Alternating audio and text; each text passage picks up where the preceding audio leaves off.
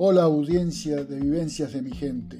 Continuamos reviviendo los programas emitidos en FM 105.3, Radio Clara de Laguna Larga, ahora en formato podcast, con la conducción de Alicia Humada y Carlos Guirado. Recorremos la vida, las historias, los recuerdos, las vivencias de los lagunenses. Esperemos sea de su agrado.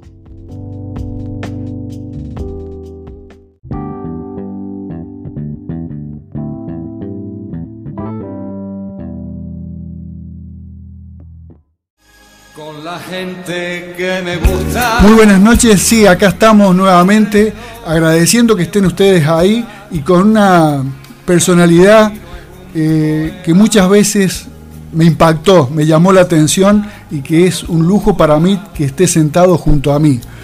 Podría empezar el programa muy simplemente de esta manera. En este rincón, Luis Gutiérrez. De esos que se lleva el viento. Y que se olvidan. En este otro rincón, el pobre. Me gusta la gente. Buenas noches, Luis. Muy buenas noches, Radio Escuchan. Muy buenas noches.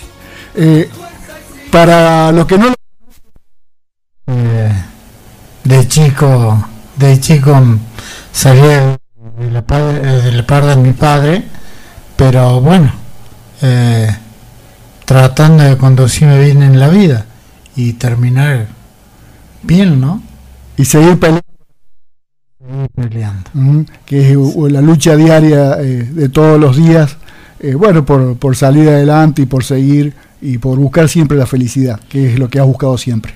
Sí, eh, a Dios gracias, sí. Aparte, eh, si se quiere, me fue fácil porque muy buenas amistades tengo. Eh, he tratado siempre de, de buscar las buenas amistades. Ande, bueno, me, me conducían un poco ellos, me ayudaban a, a hacer la vida, ¿no? Este, así que por eso agradezco mucho eso. Así es, Luis, lo que me contabas recién que vos has nacido en Laguna Larga. Soy nativo de Laguna Larga y siempre digo, me malcrié en Buenos Aires. Me fui a, a los 12 años a Buenos Aires y bueno, ahí me terminé de criar, me casé, nació mi primera hija y, y bueno, después pegué la vuelta. Después tuviste que volver a Laguna Larga. Sí, la, sí. la vuelta, siempre buscando el primer amor. Seguro. Eh, Laguna. Larga el primer amor, Seguro. el terruño de uno, Sí, lógico. sí, seguro, no, no. Eh, yo creo que para mí me, me fue muy duro eh, eh, una ciudad tan grande, donde uno, bueno, de un pueblo chico a llegar ahí, este... eh, Era, sí. ¿Era la primera vez que salías de Laguna Larga cuando te fuiste a, a Buenos Aires con 12 años? Sí, sí, fue la primera vez. O sea, salí afuera de, a una ciudad. Sí, eh, sí he andado en pueblos chicos así, pero eh, siempre trabajando.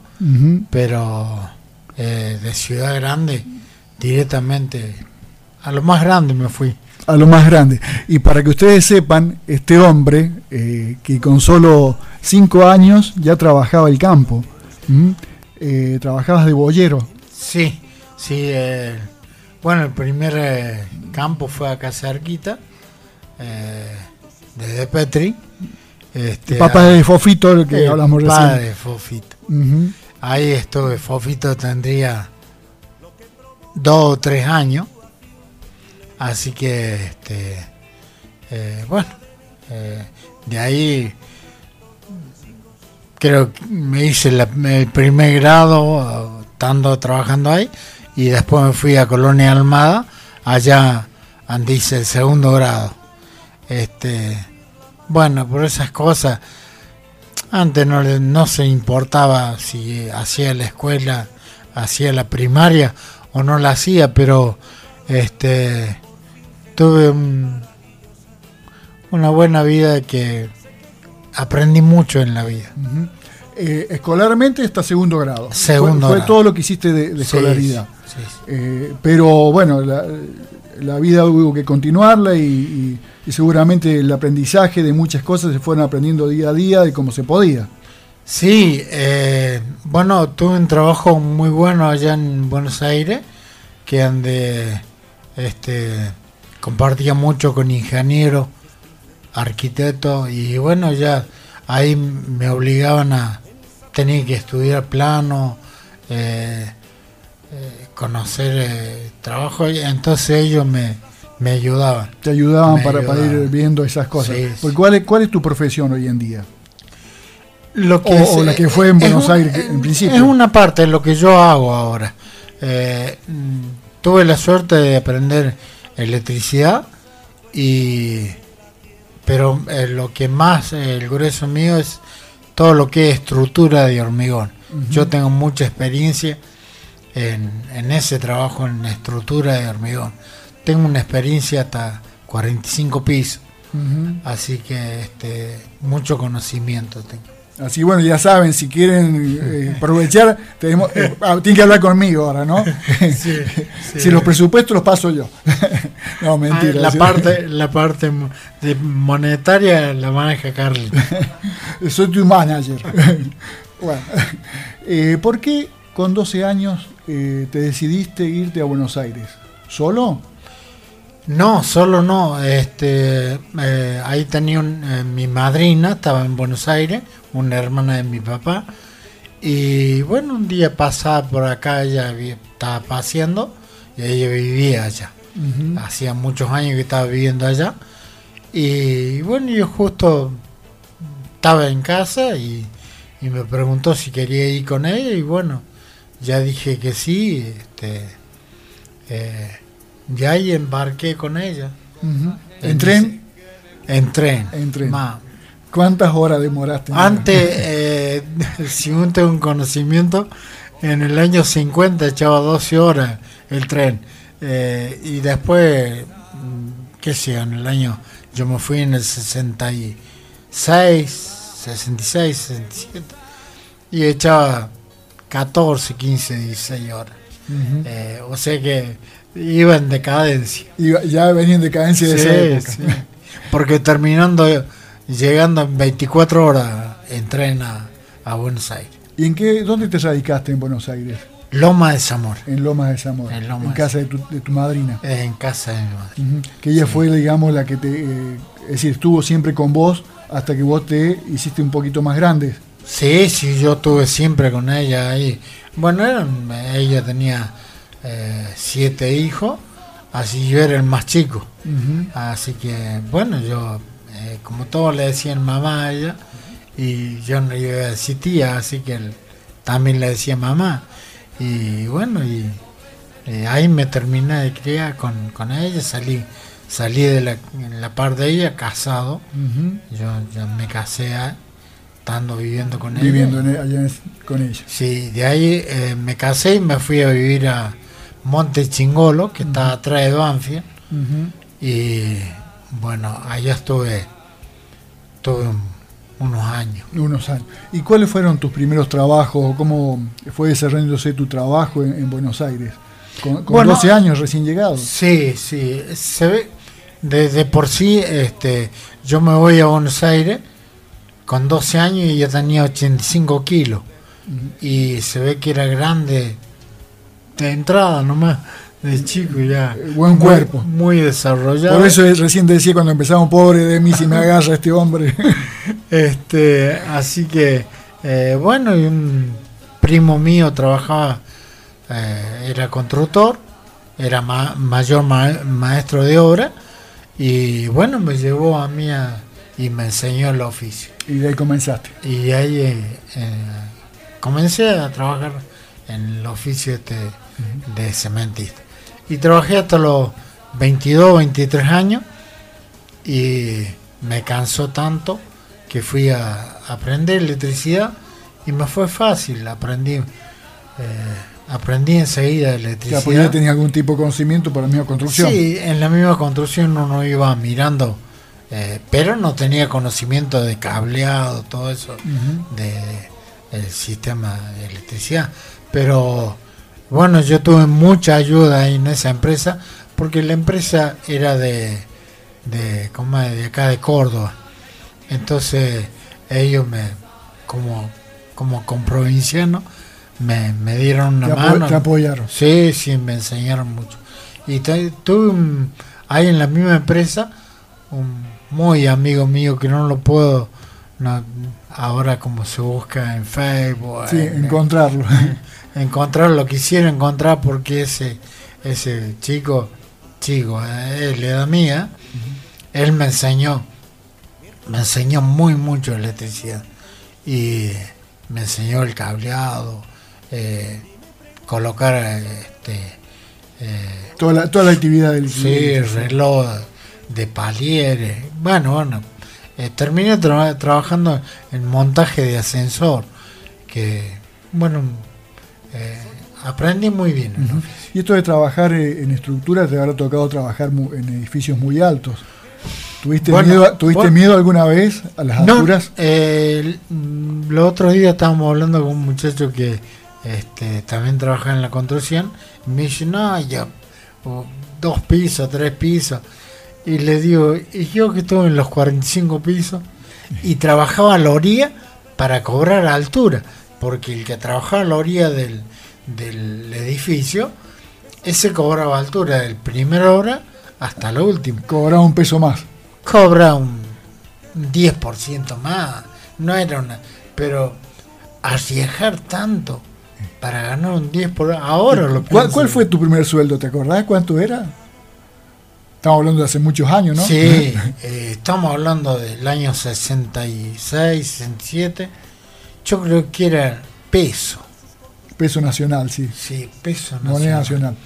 Y creo que me pagaban la hora. La hora era un peso ochenta, un Ujú. peso. Es decir, muy poquito, ¿no? Era poco, era poco.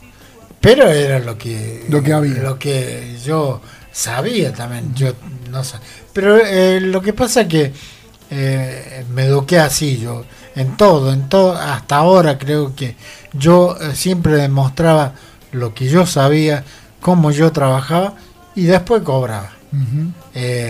Entonces cuando yo demostraba lo que yo sabía cómo trabajaba, ahí decía cuánto voy a ganar y si me gustaba me quedaba y si no me iba. Y si no pagaba, ¿qué pasaba? No, no. Cobraba el otro. Eh, de, decir, de decir verdad, eh, yo me acuerdo en aquel tiempo, en aquellos tiempos, a mí me miraban y era para, para problemas, ¿no? Eh, pero después que, que hice el deporte, me educó tanto que, o sea, entré a medir el peligro porque en ese momento no medí el peligro. Eh, iba para adelante y ¿Era difícil la vida en Buenos Aires? sí, muchas ¿O veces peligrosa? sí, sí, sí, sí era, era Los eh, no siempre fue, siempre, posiblemente antes eh, se respetaba más, había más código.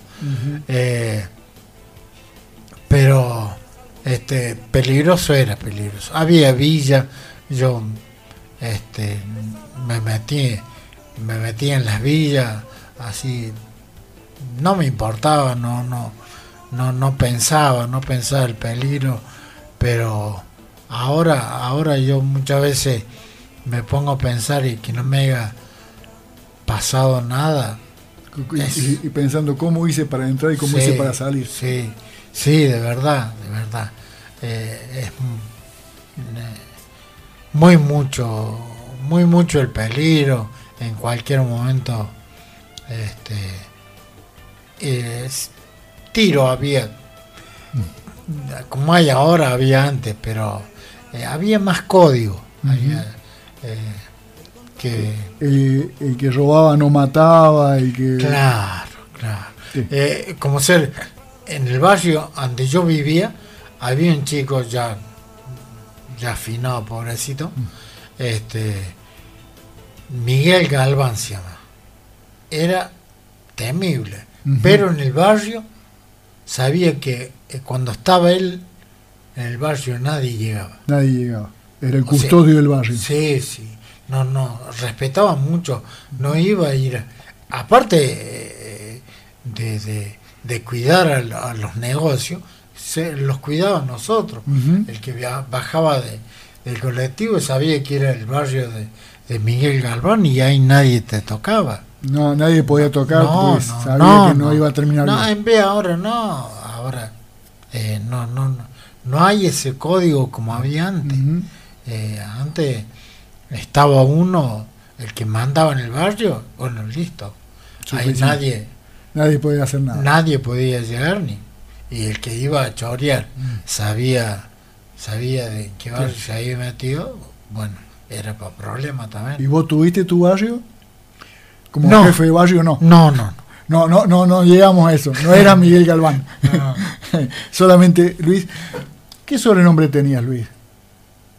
¿O qué sobrenombre tenés? Bueno. tenés? Porque, porque, bueno, En, en un, eh, bueno, acá me conocen, eh, bueno, hay muchos que me conocen de chico, el pato me decía.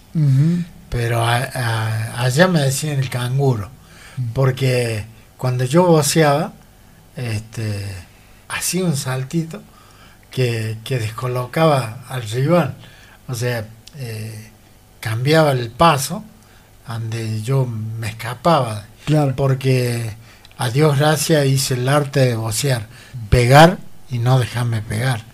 Este, No dejarte llenar la cara de dedos. sí. Que es muy bueno eso. Va- Vamos aprendiendo, Pepe, ¿no? Hay que tomar ejemplo de eso. Cómo disparar en en situaciones difíciles. El salto del canguro.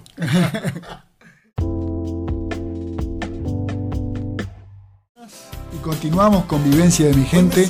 Hoy, como ya estuvimos charlando con Luis Gutiérrez. Luis Pato Gutiérrez, Luis Canguro Gutiérrez. Eh, bueno, tiene distintos sobrenombres, pero ¿por qué Pato, Luis? ¿Será que, que hacía macana cada rato? Así que me habían puesto el, el pato. Cada paso una cantada. Sí, sí.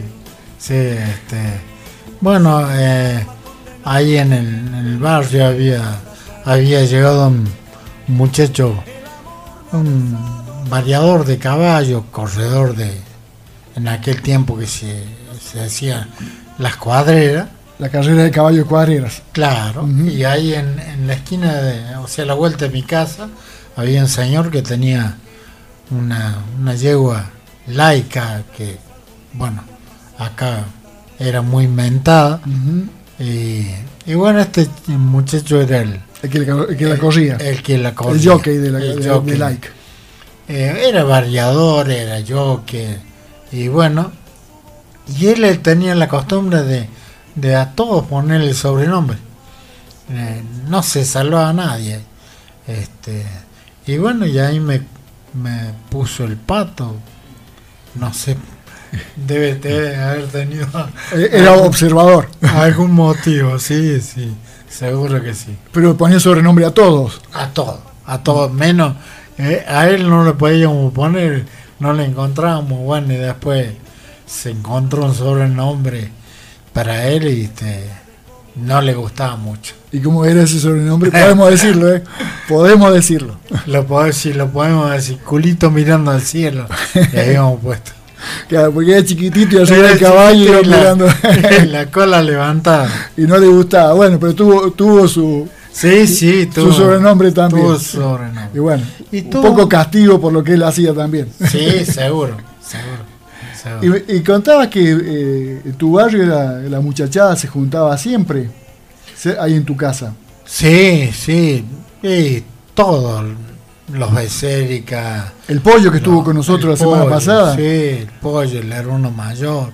Este, bueno, vivían todos los que vivían por ahí cerca. Eh, Torre, eh, el padre del chico este que estuvo jugando en River, que estuvo jugando afuera, también que está viviendo en, en Manfredi. Eh, bueno, él también medio se crió en mi casa. Mosoni. Torres Mazzoni. Sí. El padre el padre. Eh, sí, este también él, él jugaba al fútbol. Mamita, querí cómo pegaba. Castigaba lindo. Oh, jugaba de dos. Ese castigaba con los pies, no con las manos. Sí, sí, era muy fuerte. Y era flaquito, chiquito, pero era fuerte. Y era como el, el chancho. Ujú. Tal cual. Eh, sí. Eran- Oh, sí. Jugaban Jugaban, pero pelota o pasaba el fútbol, pero el jugador no pasaba. No pasaba. No, no. Este, y bueno, siempre sabemos juntar con Kiko y sabemos hablar también de, de aquellos tiempos en los que los juntamos. Y con, con, bueno, un, un día lo juntamos con Jorge Taborda y bueno, empezamos a contar eh, cuánto más o menos lo juntábamos y era, sacamos la cuenta, 48. Bueno, ahí nomás en la cuadra, nosotros éramos 14. Después los Varela eran Eh, 14. 14 hermanos. 14 hermanos. Eh, apenas. Y, y los Varela eran 14 y 16. Después estaban eh, otra familia más, más acá, sea, antes de llegar los Varela, eh, medio cuadrante, eran eh, también 16 eran. Nosotros le habíamos puesto a los hurones porque tenía un, eh, un- una piecita así de dos aguas con techo de paja y a la mañana empezaron a salir uno en uno. Ajá. Así que Los, parecían- huro- los salían de la cueva. Claro, y parecían hurones, para con los morochos son ellos, eh, todavía están, están más por, eh, por laguna. y, allá se, y se juntaban a jugar de noche abajo de, de la luz de, de la- de la esquina. Sí, ahí en la esquina donde había un farolcito nomás. Y por ahí venía la, la, la policía de la ronda eh, que, que pasaba, que, que bueno, hacía la ronda, que tocaban en cada esquina tocaban el, el El silbato. silbato. Y, y bueno, ya teníamos que disparar Cada uno a su casa. a la casa porque ya eran cerca de las 12. Así y a las 12 ya se estaban- terminaba todo. Sí, sí, sí, pero eh, lindo, lindo porque esa, esos, ¿te imaginas? Yo era muy chico, no sé si eh, habré tenido 6 años. Claro, su- su- Pero estaba, jugabas a la par de, de- de Sí, los muchachos. sí. Aparte que ellos los cuidaban, a los chicos. Ay, no, no. Qué lindos recuerdos, ¿no? Oh, oh. Pero ahora ya nos vamos a ir un poco más adelante, cuando ya estabas en Buenos Aires. ¿Cómo comenzaste a boxear? ¿Cómo fue la historia que te llamó a empezar a hacer guantes? Porque Eh, nunca en tu vida lo habías pensado en hacer. No, no, no, no. Eh, lo que pasa es que cuando yo me voy de acá, había un primo, un primo eh, que, que había practicado eh, boxeo. Y cuando me vio a mí, me vio así, que, que era peleador en la calle, me dice, vos tenés que ser boxeador. Era buscarroña. No era buscarroña, sino que me miraban y ya... ya no, no te gustaba que te miraran Claro, feo. este, entonces era bueno, sí, sí, no, no me di, para mí no me di el peligro. Este, bueno, y él me dice, vos tenés que ser boxeador. Y yo lo miraba y me reía. Y bueno, un día pasó un accidente en la casa de, de, de mi madrina un domingo a la tarde, un señor, un santiagueño, eh, no sé, estuvo tomando ahí al, ahí al lado de mi casa y después eh, se ve que no, no, no quería a los cordobeses, porque fue ahí a, a la casa eh, donde yo vivía, en Madrina, en mi tío, y empezó a, con un, con un revólver, tira tiro y a, y a insultarlo, salgan cordobeses A provocarlo. a, a provocarlo. Y yo eh, estaba acostado con, con mi primo, entonces le digo, salí por acá por el frente, háblalo, yo voy a salir por atrás del, mm, del El terreno. sí, Salté el, el tejido y di la vuelta porque al lado había un, sitio baldío. Di la vuelta, el tipo no me vio a mí. Yo cruzo la calle y me le pongo bien atrás de él. Y cuando mi primo sale de, de- al frente, a- le grita, eh, entonces yo corro y me le voy de atrás a este muchacho y le pego una trompada. Y lo tiré. Hasta yo me asusté. Hasta yo me, me asusté porque se cayó. Y, y bueno, este Fue tu primer knockout. fue fue fue basta para que para que me dijera vamos vamos a practicar boxeo. Vos empezás mañana. Sí, sí. Y bueno, y así fue, me lleva me lleva al Club Unido de Pompeya. Y, y bueno, gracias a Dios me, ens- me enseñaron ese deporte, lo aprendí muy bien. Hice un año y medio, un año y medio estuve para hacer la primera pelea. Pero yo ya había en ese año y medio entrenábamos de lunes a viernes en el club el, vier- el sábado había que irse a otro club porque hacían baile y no se podía no se podía entrenar Claro. así que sábado y domingo íbamos al Luna Par y ahí en Luna, cuando yo ya me llevaron, este, iba con mi manager, ¿no? De, del Club Unido de Pompeya, que íbamos allá. Ahí empecé a hacer guante con, con muchachos profesionales. Este, llegué a hacer guante con Bonavena, con Galinde. Bueno. Con eh, los grandes, arge- con los grandes grandes. campeones argentinos. Sí, sí. Y, y bueno, y eso me enseñó muy mucho. ¿Qué edad Ah. tenías? 16 años. 16 años. 16 años. Dolían los guantes Bonavena y Galíndez. No, no. eh, eran eh, ellos, por supuesto, eh, eh, eran muchos que te cuidaban, no, Ah. no, no, no te Eran respetuosos. Sí, sí. Ujú. Eh, por lo menos Bonavena, mejor que nadie. Mejor que cualquiera, cómo te respetaba, cómo te enseñaba. eh, era una persona que sabía que sabía hacer eh, en ese en ese rubro, sabía hacer guante. Este, era un- que entrenaba para para para hacer eh, Sí, sí, para llegar a la pelea de la mejor Sí, manera. Sí, sí. ¿Y de qué manera llegaba, no? Sí, sí. Porque ten- arriba del ring era un pero avión. aparte, mamita, querido, vos le veías los, los brazos y te daba miedo, porque eh, físico. Pero era, digo yo, ¿cómo puede ser una persona así tan, tan morruda, que, que no, no te pegaba fuerte? No, nada que ver.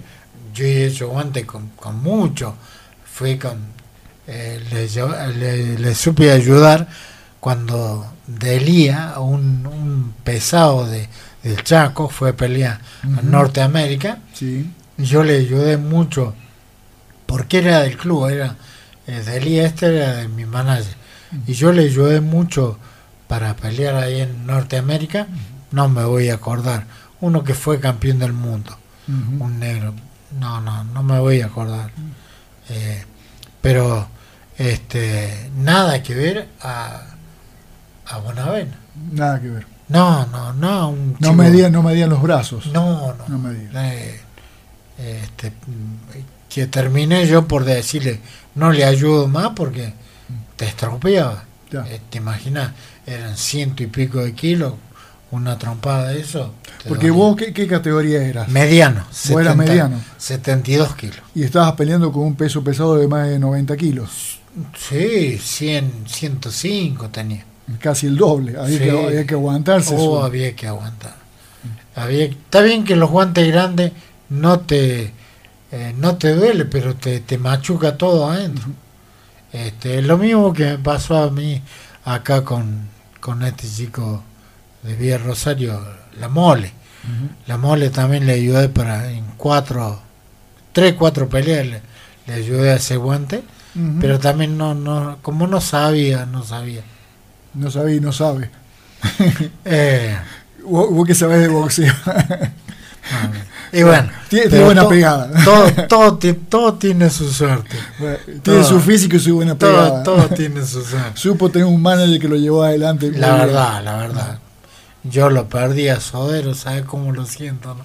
Pero ahora te faltaría estar contando cuentos en el, en el teatro, en la televisión. Tendría que haber seguido también por ese rubro. ve, hay que nacer para todo. Todo nacen con la estrella. Y con una palabra media fea al Sí, aire. sí. Que, se- que Bueno, lo ha hecho está. popular los cordobeses. Ahí está. Yo, yo no podría ir. Porque no, no, no. no nunca, nunca digo una mala palabra. Eh, ¿Qué sé yo? Este, digo muchas veces, eh, hasta el- mis nietos le digo, no se puede hablar sin decir malas palabras. Sí, se puede. Y, Pero por ahí quedan lindas, ¿no? Bueno, por Bueno. ahí sí.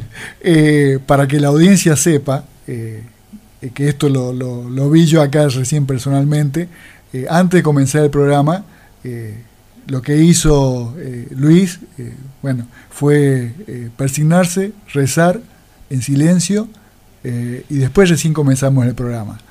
Eh, eso eh, demuestra su espíritu y su, su corazón y su fe. de un hombre que parece tan malo, ¿sí?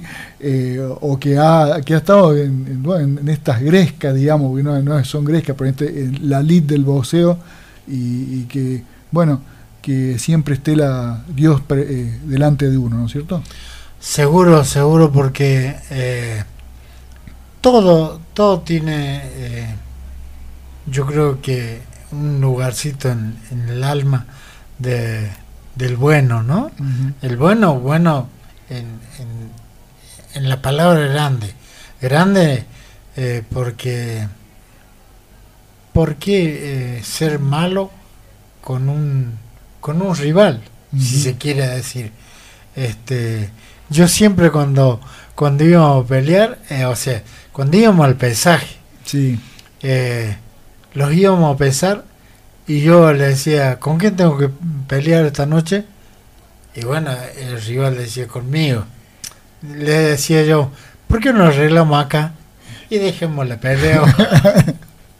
Arreglemos ahora la palabra y, claro, como para ir limando la diferencia y Claro, las distancias. Y, y bueno, y, y, este se combatía y, y salíamos abrazados. Eh, después íbamos a cenar, después mm, a charlar un poco de, de uno, de la vida. Yo siempre eh, le preguntaba si era casado, tenía hijos, eh, qué era de la vida de él. Yo siempre tuve todos mis, mis rivales hasta eh, yo tengo diario diario que, que me han mandado los, los muchachos que yo eh, eh, he hecho la pelea con ellos y después me mandó el diario eh, de recuerdo de recuerdo. Es decir, siempre, a pesar de ser una pelea que parece que, que- que fuera, que, se- que es realmente una pelea que donde Sí, dos sí, personas sí, se pegan, sí. Eh, bueno, siempre respetando y, y la camaradería y la familiaridad dentro del, del- del ring. Esa fue tu característica. Sí. Eh, y, y siempre estuvo esa oración presente antes de comenzar el- una pelea. Sí, pidiendo, eh, muchas veces uno, he visto, ¿no? Que, que se ponían una, una virgencita en la mano. Y yo decía, ¿cómo va a poner una virgen en la mano que le va a pegar al otro con, con- con la virgen? No, no, yo siempre lo que pedía, eh, que, en la, que bueno, se saliera una buen, un buen combate y que ganara el mejor, que no lo, no lo golpeáramos, que no, no salgamos lastimados. claro. Eh, eso es lo que más, lo que más pedía yo, porque de verdad me dolía muy mucho eh, cuando eh, yo no sé si te diste cuenta, vos me dijiste traer fotos, pero yo no tengo muchas fotos Mm. porque eh, he ganado cuando debuto acá en Río Segundo como, como profesional, hice ocho peleas seguidas y las ocho gané por knockout. Ujú. Y, y mucho, yo veía eh, mucho que cuando ganaba por knockout se paraban al lado de- del rival y se sacaban una foto. Ajá. Y eso a mí nunca me gustó. No te gustaba hacer, No. ese hacerte el fuerte con el caído. No, no. Al contrario. Porque, porque para mí era. eh, para mí se descuidó él, eh, la mano mía entró y, y bueno. Y te dejaste una vez, una vez te dejaste ganar por alguien a que no le querías pegar. Sí, sí, sí. ¿Cómo fue, Fue- ese- esa? Fue en historia? azul. Azul. Eh, yo había peleado con este chico en, en Olavarría. Era un pupilo de la Fortabá. Ujú. Y allá habíamos empatado, me dieron empate. Eh, me dieron empate porque yo le había ganado bien. por- Habías ganado por puntos, habías notado que habías ganado por puntos. Pero bueno, este, hicimos, eh, se hizo la revancha en Azul, un otro pueblo más, más, más cerca de Buenos De la, Aires. de la provincia de Buenos Aires. Sí, este, un pueblo antes. Hicimos, hicimos la, eh, la revancha y este chico era muy duro, muy fuerte. Y bueno, como uno ya, ya lo conocía, o sea, conocía el boxeo que hacía, este lo tiro en el primer round, lo tiro. Después lo tiré en el segundo y después ya, ya en el tercero le pegaba, le pegaba cuanto quería. Y como Y- querías. Sí, y, y en el rincón no le tiraban la toalla, ni el árbitro paraba la pelea porque era el, el pupilo de Fortabá. Ya, Había Y- que ver, dar la posibilidad que podía ganar. Sí, sí. Sabía que eh, lo que pasa que con el pegador eh, mete una piña y te pone knockout. Sí, Pero un solo bueno, golpe. este, eso es lo que yo me cuidaba más de recibir ese golpe. Con el saltito canguro Sí. lo lograbas. Y entonces, este, eh, en el cuarto round yo no, no quise salir más. No quise salir este, a combatir porque ya, ya era mucho lo que le estaba pegando. Y Te, me api- di- te apiadaste de él. sí, me dice mi manager, Luis, si no salí, perdimos por, por abandono.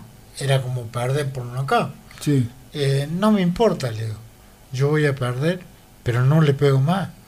No, lo, Este- no lo voy a arruinar, decías vos. Claro.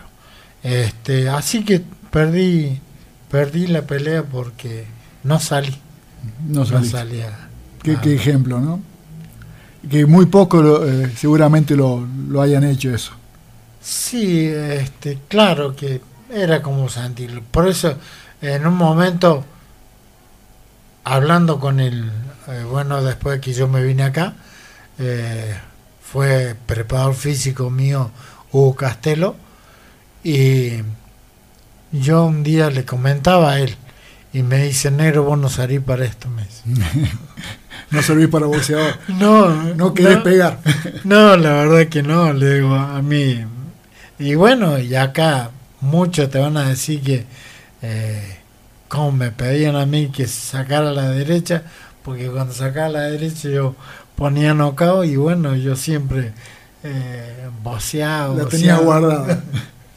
¿Te, Pero- gustaba, ¿Te gustaba boxear? Sí, Eh, eh, era un seguidor. ¿cu- ¿Quién era la figura a la cual vos eh, más te asemejabas o a quién más te habría gustado asemejarte como boxeador? Eh, yo vi a Jaime Giné. Ujú. O sea, conocí a Jaime Giné. En español. eh, eh, no, no. Argentino. Cordobés. Ah, cordobés, sí, sí. Eh, le sacó el invito a Loche. Así. Eh, yo lo vi en Buenos Aires. eh, había un programa que se llamaba El Show del Knockout. Y todos los días pasaban un, un boxeador, un boxeador distinto, ¿no? Y ahí conocí a Jaime Giné, a Merentino, a Lauce, a Celpa. eh, todo eso este, pasaban en show, el knockout era en dos o tres rounds y, y era como para que una historia no y, y ahí conocí y ahí este eh, me gustó me gustaba como vocía pero donde yo saqué saqué un estilo fue en el club que había un muchacho eh, creo que hizo dos peleas con profesional el negro Aguirre cómo voceaba y tenía el pie plano. Ahora no sé cómo hacía él. Eh, seguramente tendría eh, plantilla. Cómo caminaba, cómo voceaba. Yo me paraba a la orilla del ring a mirarlo cómo era. Daba gusto verlo. Sí, eran eh, era dos o tres categorías más chicos, más bajos que yo. Pibe de 65 kilos más o menos. ¿Tu mejor golpe? Uppercut en knockout. El uppercut de knockout. Yo, el uppercut. O iba al preso o a la boca, a la boca le estamos y eso. ¿Y trabajabas con la izquierda en punta? Oh, ese. Es lo que en mantenía la, en lo que distancia. enloquecía todo. Tipo Sí. así Nicolino. Eh, Monzón. Tipo Monzón Sí. también. Ah, tipo, Yo- sí, por- sí, con el látigo preparado para, para. Monzón era- El Koji no. también un poquito era así. Tan, sí, sí, es rápido. era- Este, bueno, yo con Monzón, cuando trabajé con él, eh, cuando él pelea con Tony Licata. en Porque vos fuiste spar- sparring, de, de de- Monzón. de Monzón Sí, en el 75. en el 75. Sí, éramos tres. Estaba Pardo, Rosales y yo. Eh, y bueno, este, pelea él con Tony Licata. Primero hacía con Pardo, después con Rosales, porque eh, va, le van buscando los los este, los sparring eh, más o menos al estilo que hacía el otro. O sea, hacía con Pardo primero, porque Pardo venía, tiraba, tiraba, él lo obligaba. Y después eh, Rosales era un tipo que eh, recibía, aguantaba. Y bueno, con, eh, y al último hacía conmigo, eran tres rounds cada uno. El último hacía con- conmigo que yo lo voceaba. Voceaba como más o menos un estilo a, a- A- como al a Tony- rival. a Tony A Licata Tony en este caso. Sí. Sí, y tuve tres meses con ¿Y él. le pegaste a Monzón? Sí, tuve, tuve el gusto, tuve el gusto en el segundo día. Este, me dice, siempre me decía mi manager, este, el primer día que empezamos a hacer guante, negro a este flaco le tenemos que llenar la cara de dedo. y le digo, sí, eh, sí, vos te hablas así, le digo, porque no está allá adentro.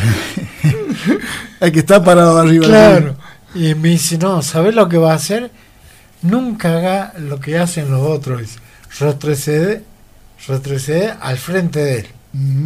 Dice, vos haces un paso para atrás y el otro al costado y ya va a ver cómo queda fuera de, de, de, de línea, ¿no? Era Bicho tu entrenador también. Sí. Buen observador. Uh, fue, fue el manager de eh, Mono Gatica, ¿Cómo se llamaba? Arnaldo Romero. Arnaldo Romero. Así que manager también del Mono Gatica. Sí, fue manager con en Norteamérica de Emi Griffey. Mira vos. Sí, cuando peleó a Emi Griffey con eh, Benny Kipare, lo mató Emi Griffey a Benny Kipare. Ujú. En esa pelea. Sí, lo puso knockout. Ujú. Lo puso knockout y con conmoción. Conmoción cerebral. Sí. Mira vos. lo, mató a.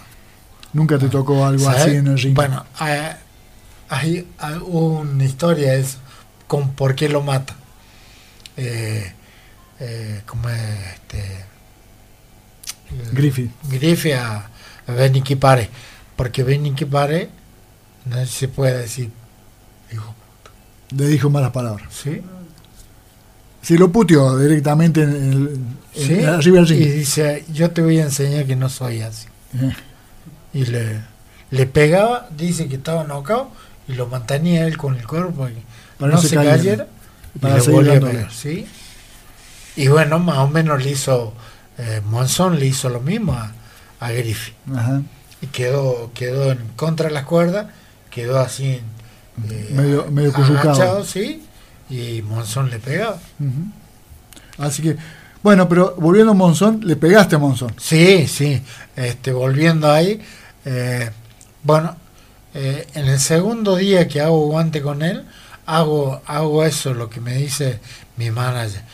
Hago un paso para atrás y uno al costado y él me tira a la izquierda, queda con la, con la izquierda extendida. Son milésimas de Sí, segundos.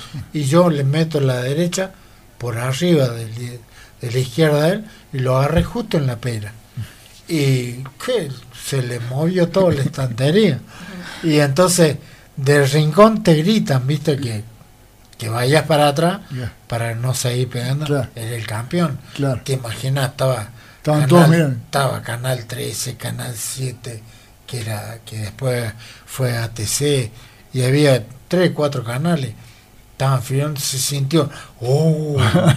¿Qué pasó acá? Claro. Y, y eso, y cuando hacías sparring era sin protección, sin protector en la cara, sí, no, no, con, con cabezal. con cabezal, sí, Sí, sí, Con cabezal, con coquilla, todo. está bien. Eh, Eh, y fueron las únicas, eh, la única vez que estuviste con Monzón como sparring sí, sí, fue la única vez. y le dijiste nunca más. No, porque hace, hace sparring, bueno, yo, yo lo hice por, por asunto de la plata. de dinero. Sí, sí, me pagaban muy bien. Y yo con nueve, eh, hacíamos tres rounds, así que con, con nueve minutos que, que estaba con él, yo ganaba una quincena que trabajaba.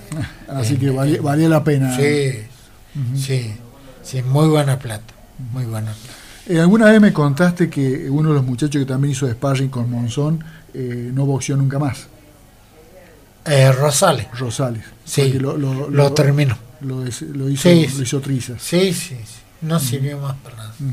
Eh, sí, le pegó muy mucho. Eh, le pegaba muy mucho.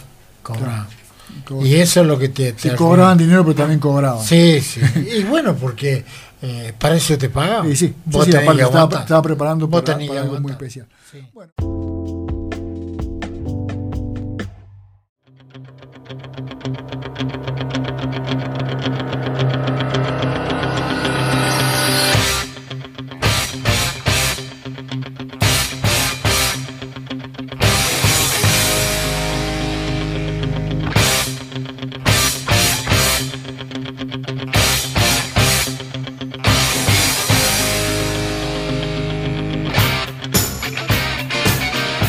22 horas 7 minutos y aquí estamos compartiendo Vivencia de mi gente y con este invitado especial, el señor Luis Gutiérrez. Y bueno, allí maravillas hace Pepe con el acompañamiento de la música, que tenemos a un ex campeón aquí compartiendo con todos nosotros.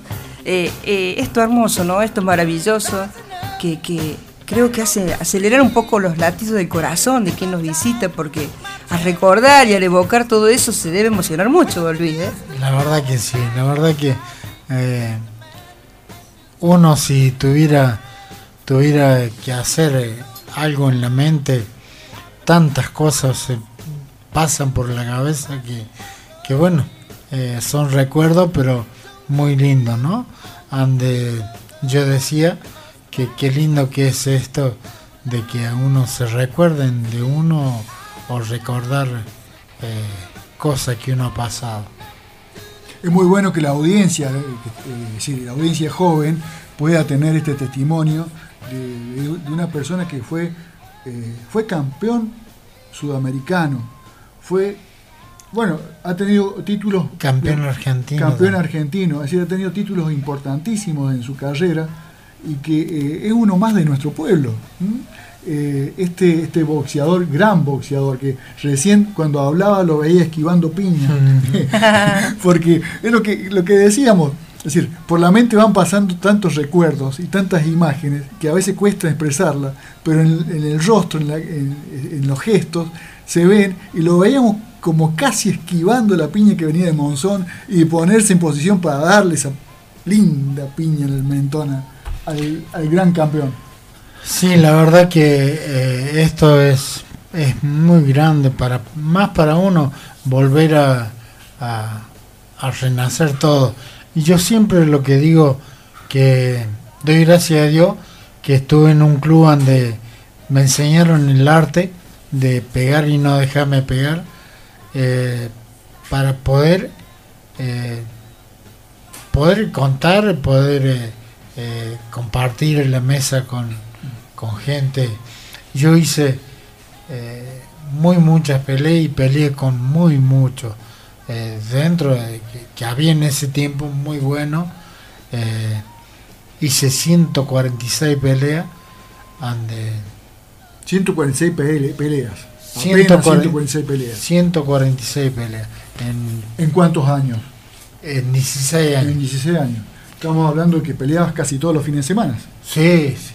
Sí, hubo, una eh, en el 76, 74, 75 y peleó a veces dos veces por semana. Dos veces por semana. Claro, porque eh, eh, cuando se peleaba para ir a, a las Olimpiadas, o sea, yo estuve para las Olimpiadas Wembley. Eh, Tuviste seleccionado para ir a las Olimpiadas de Wembley como amateur. Como amateur. Y bueno, se peleaban en el campeonato, eh, que era en, la Federación de Box, pero ahí te sacaban la licencia. Así que vos no podías ir. Y yo este, lo, me acuerdo de este chico que decía recién hace un rato, eh, de Flaco Aguirre, porque era, era un medio parecido, así que él me prestaba la licencia para pelear afuera los fines de semana. Ahí Porque había que hacer algún mango, por eso. Ahí donde podía cobrar yo unos, unos pesos y podía eh, mantener mi familia, ¿no? este, porque en el cuando peleaba en el campeonato uno no cobraba nada. Se peleaba para la federación. Para la federación y ellos no pagaban nada. No, no, no. Lo único que uno podía llegar a, ahorrar unos pesos cuando iba en la selección. Pero había que esperar hasta, hasta salir este, elegido, bueno. ¿Por qué no fuiste a Wembley? Y en ese, en ese momento, eh, en ese momento sacaron a Isabelita. Y ahí se paró todo el país, o sea, nadie salía del país. Este, eh, Vino la dictadura militar, sí. Claro. fue ahí. Entonces la delegación argentina no viajó a no, no, Ese año no, viajó. No, no viajó. Hicimos, hicimos así, este gira argentina, eh, eh, hacíamos gira para ponerlo, para no, no salir del Estado. este, eh, por eso... Sí, sí, para, para, estar en estado, para no perder el estado. Y mm, así que Wembley no pudo ser, pero sí tuviste revancha y fuiste campeón panamericano. Argentino, y sudamericano. Y sudamericano. En, San Pablo, Brasil. En San Pablo, Brasil. El, el panamericano tampoco fue, Tampoco pudiste llegar al panamericano. Así que sí, como campeón argentino, siempre hablando amateur. Sí, amateur. Y como profesional. Como profesional, este, siempre estuve enredado en, en los primeros eh, este... no, no llegaste, eh, eh, ¿qué escalafón llegaste dentro? Porque había un ranking. Antes se tomaba un ranking, no sé si, si era... Sí, décimo, este, después peleo con... Cuando peleé, pierdo el invito con Ramón Pérez. Ramón Pérez venía de ganarle a Manolo González. Manolo González había peleado por el título del mundo con un japonés y, y había perdido por punto. Y y Ramón Pérez no me gana, pero no le gané yo tampoco a él. Era un empate. Y bueno, acá así son los fallos. Me dieron perdido por punto y perdí. Y que también en este deporte, porque hay que recordar que el, boxeo, a pesar de que parece violento, es un, es un deporte, ¿no es cierto? Seguro. También se cuecen habas. También, es decir, eh, a veces por dinero eh, ganaba uno, no ganaba el otro. Sí, eh, o había ese o por promoción o porque había el apoyo que podía tener. Pero eh, si se quiere en este en este caso era a mí que tenía que promocionar porque Ramón Pérez yo venía con 64 peleas como profesional y yo hacía la décima segunda pelea. cuando perdí tu invicto. Claro, yo estaba apareciendo y, y no es que había no es que había peleado con cualquiera, peleé con uh, con un santafesino, Carlos Alberto Fernández, que, fue campeón argentino de, los medios pesados, yo lo peleé. Este, Una categoría bueno, superior a la tuya. Sí, sí, peleamos. ¿Cambiaste de categoría para poder pelear No, alguna no, vez? Siempre no, no, nunca. media- siempre en. He peleado con hasta con Rubén Dupen. Rubén Dupen era sparring de Bonavena y tenía 95 kilos. Con él peleé en La Pampa y me dieron una buena plata y lo peleé lo mismo. Pero este, había mucha diferencia de peso. ¿Cuál, el- fue, ¿Cuál fue la pelea más difícil que tuviste que enfrentar? Ramón Pérez Ramón Pérez. boxeaba muy bien. No fue tan difícil la, la pelea que tuve con Martillo Roldán porque eh, Martillo Roldán pegaba fuerte y Nada me más. metió una piña y Y te eh, me dejó en la lona. Sí, fue cortita esa. Sí, fue la... eh, estaba en el gráfico, la pelea que menos le duró, Ah, sí. 16 segundos. Así que estás en el, En el ranking. en el ranking. estás muy bien. Pero en la primera le pegué hasta abajo la lengua. Pero te diste el gusto de pelear con él. Sí, dos veces peleé. Dos veces peleaste con Sí. Martillo Roldán. El Antes que fuera campeón mundial. No, no fue Ah, no campeón mundial. ¿Fue campeón argentino, sudamericano? No fue sudamericano. ¿Tampoco? Ni tampoco argentino. Ah, mira vos. No, no, no fue campeón argentino. Ah, yo había pens- pensé que había llegado. eh, Está fallando mi memoria entonces. No, no, no, no. Sí. Él llega Era un buen boxeador. Nada más. No pegaba era fuerte. boxeador, pegaba fuerte. Pega fuerte. Pegaba fuerte. Eh, aparte, aparte, eh, cuando pelea la segunda vez conmigo, a mí medio me joden ahí. Porque dio 75 kilos él cuando fuimos al pesaje a las 10 de la mañana. Sí. y le doy hasta las 12 o sea le dimos hasta las 12 para que fue- para que bajara. bajara cuando estábamos en el hotel eh, viene el el manager a buscar a buscarlo para que fuéramos a ver el pesaje cuando tengo que va quiero ir los dos me dice no voy yo solo le digo me dice mi manager Ujú. no, le digo, vamos los dos. Eh, no me tenés confianza a mí. Y yo me quedo. Y de allá vino, dice, yo no sé qué dio la categoría. Sí. Y ese Y día, todavía lo estás dudando. cuando, claro, cuando eh, Ro- Roldán en 75 kilos no había quien lo aguantara. Pegaba muy fuerte, pero en 72 kilos no servía. No, no tenía fuerza. No tenía fuerza. ¿Peleaste por el campeonato cordobés? Sí, con Hugo Obregón. Acá en, En Laguna en. Laguna, en Sportivo. Sí, sin sport. ¿Qué, qué se siente pelear en la casa de uno? Yo, no, para mí, eh, si era en medio del campo, Era una pelea más. era una pelea. más. Yo no, sentía los ojos No, mirando, no. la presión de tu No, gente. yo, eh, cuando peleé en Luna Par, peleé con Hugo Arce Rossi y eh, bueno, ahí fue cuando salí campeón argentino. Me dice, ¿viste lo que peleé en Luna Par?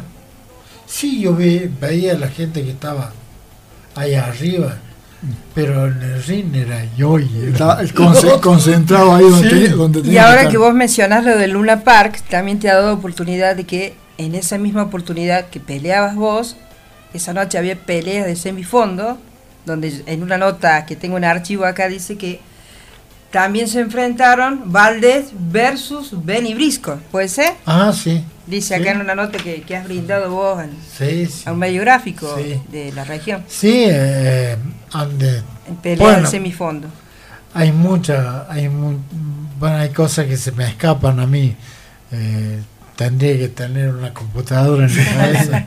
este, eh, cuando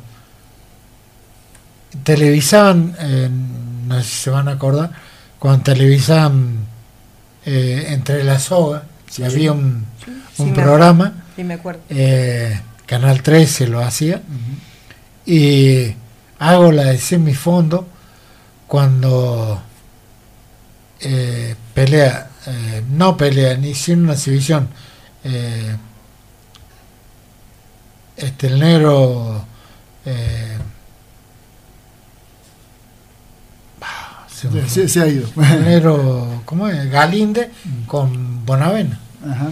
Bonavena se iba a Norteamérica y, y hicieron, le, hace, eh, eh, hacen una despedida ahí y hace, eh, hace una exhibición Galinde con Bonavena, que fue una pelea en la televisa de Canal 13. Y bueno, yo hago la de semifondo.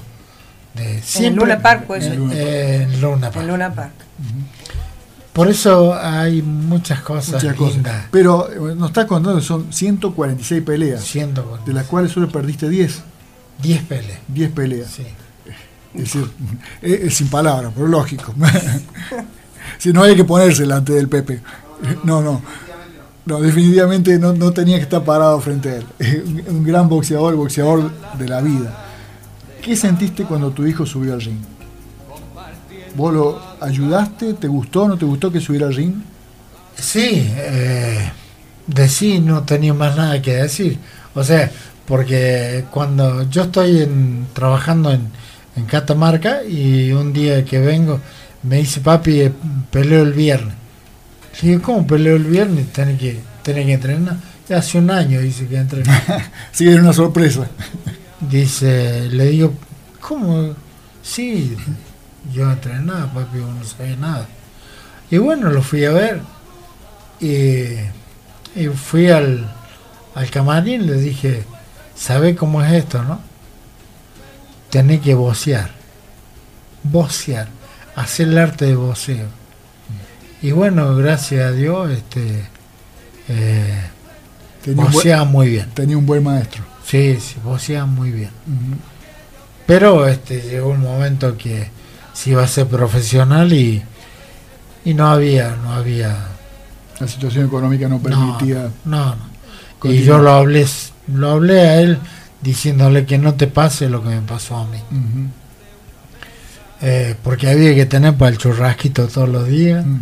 para la pastilla, para pastilla, eh, vitamina. Sí, sí, lógico. Entendémonos. Este, yo tenía mucho, mucho gasto en vitamina porque era muy grandote para, para la categoría. Y mucha cantidad de peleas en poco tiempo. Sí. Porque eh, eh, hoy vemos boxeadores que pelean una vez por año, dos veces por año. Sí, sí. Si vemos grandes campeones que tienen 7, 8 o 10 eh, peleas nada más. Sí, lo que pasa es que antes había muy mucho. Y había... De los buenos. De los buenos.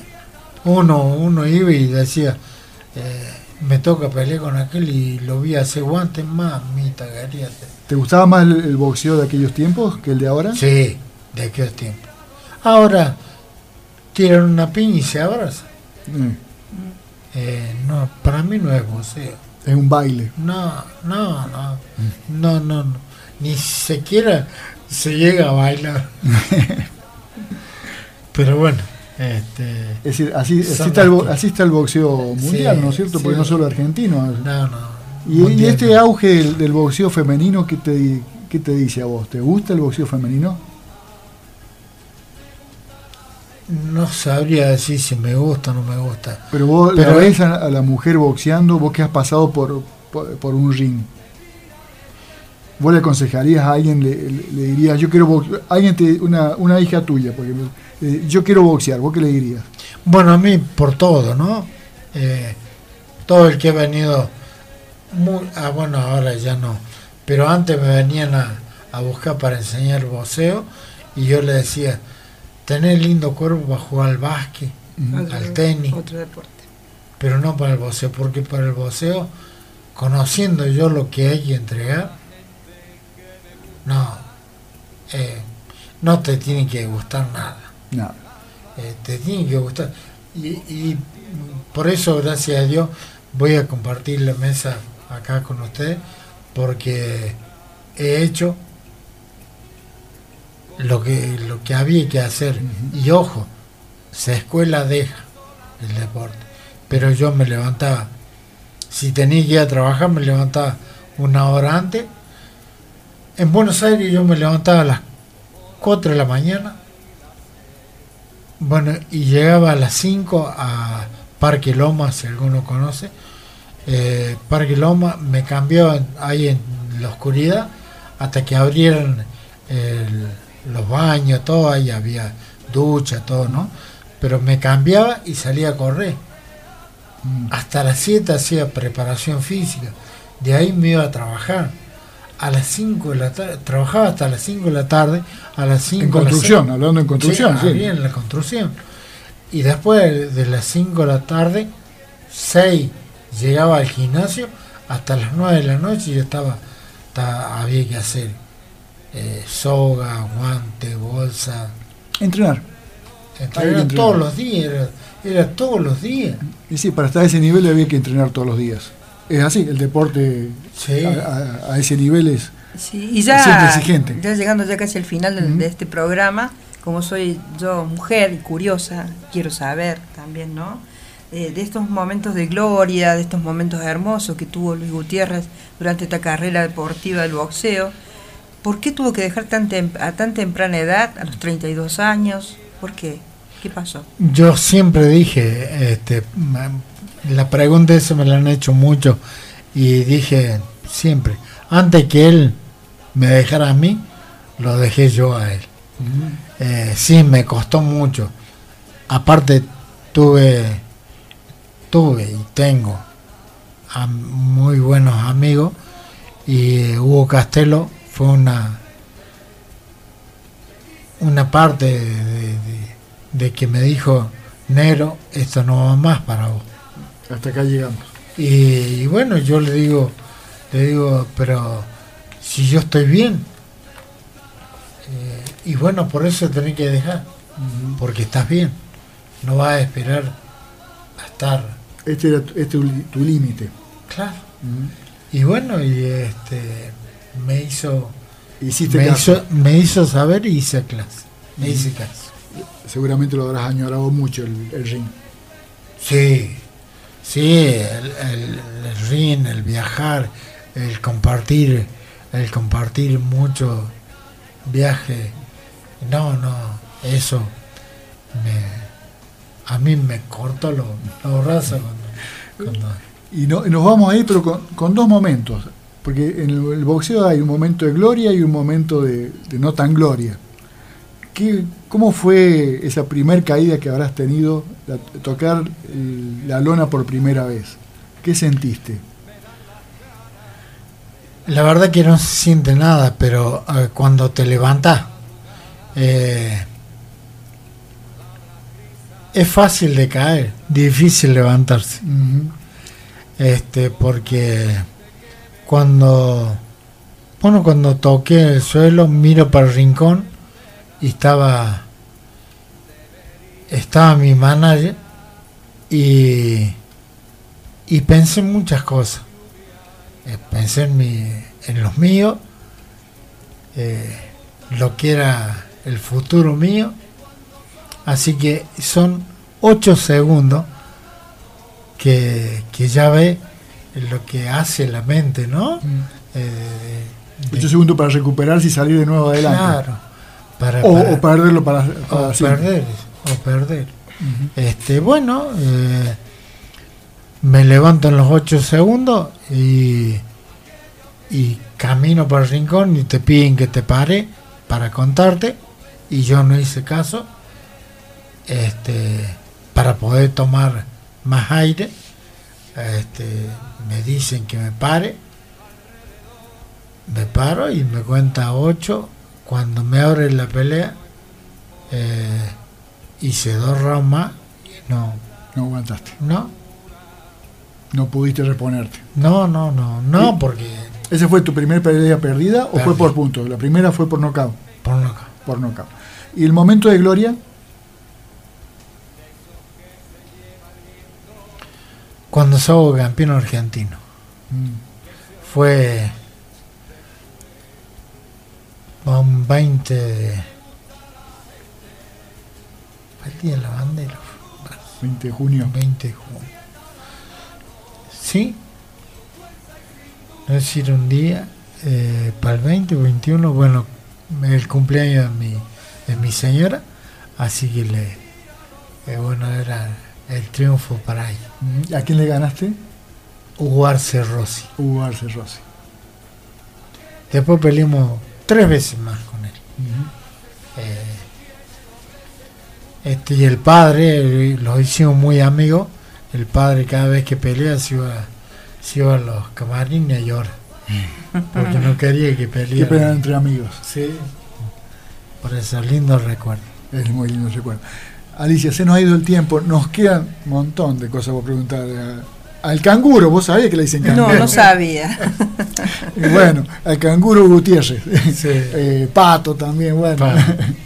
Eh, agradecerle, agradecer la presencia y, y este rato que nos has tenido acá con todas estas vivencias eh, tan íntimas, ¿no? Yo, yo agradezco, agradezco esto a la Radio Clara, a Pepe y Mana, que, que esto, este recuerdo eh, para uno, yo no sé cuánto días va a durar. Eh, Para toda la vida, estos recuerdos. gracias se- Alicia, gracias Carlos, gracias por, por esto. Bueno. Agradecidos somos.